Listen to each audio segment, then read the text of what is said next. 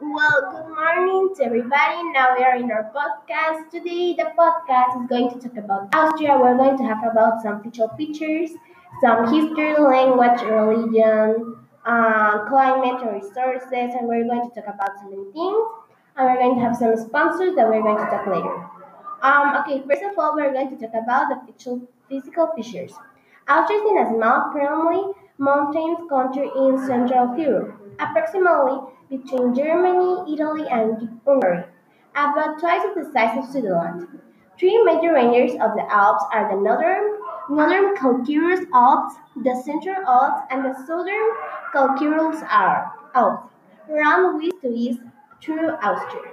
And now we're going to have, and we're going to pass with a new sponsor.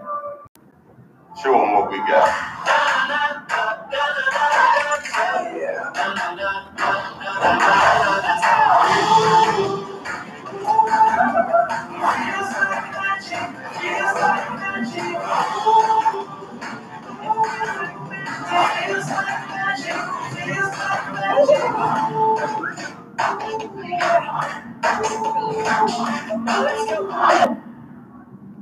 Well, thank you so much for Disney Plus to help us to to patrocinate this podcast. We're going to continue with climate. Thank you. Well, thank you so- much to Disney Plus to help us to sponsor this um, channel. Now we're going to talk about the climate and resources. Okay, well, today the climate is a little cold. It is better to get an umbrella because um, maybe it can rain. But in general conditions, the Alps serve as a watershed for Europe's three major kinds of weather systems that influence Austrian weather. The Atlantic maritime climate from the northwest is characterized by low pressure fronts, mild air from the Gulf, Gulf Stream, and precipitation. It has the great, greatest influence on the north slopes of the Alps, the North Alpine foreland, and the Danube Valley. Uh, and thanks so much for your attention.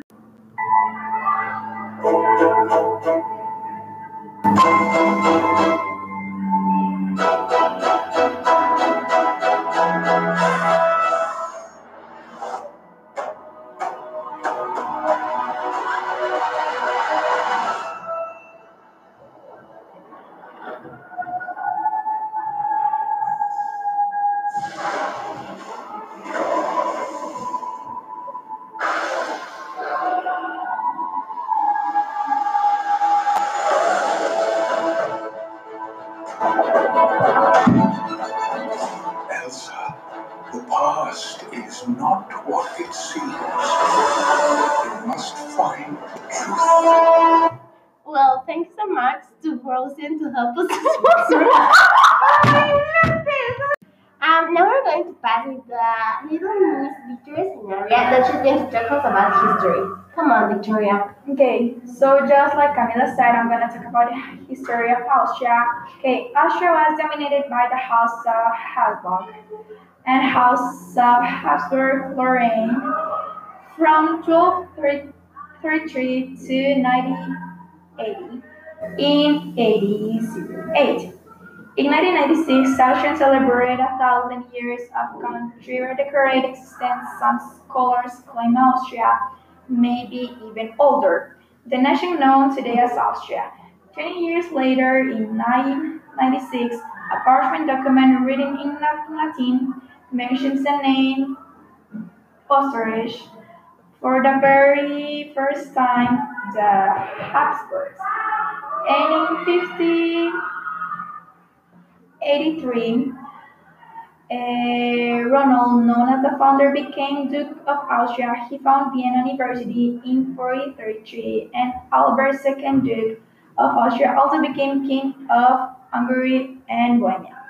Well, thank you so much, Victoria. We're going to pass with the ne- next sponsor. Now we're going to pass with the traditions, and Miss Victoria, you can continue, please. Okay, the traditions of Austria. Okay, the Easter egg battle. In spring around Easter, visiting the Oster market and a popular tradition in Austria, especially in Vienna, where several markets are open for visitors to buy traditional Easter decorations like artistically decorated eggs.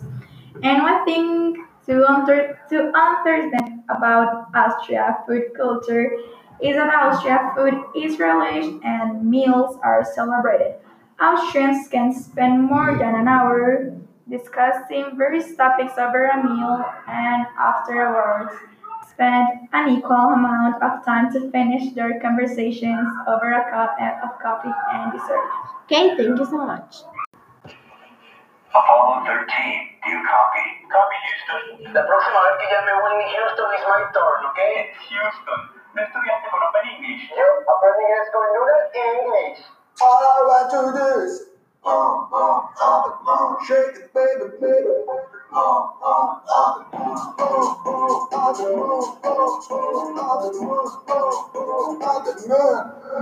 OpenEnglish.com. Clases en vivo donde quiera que esté.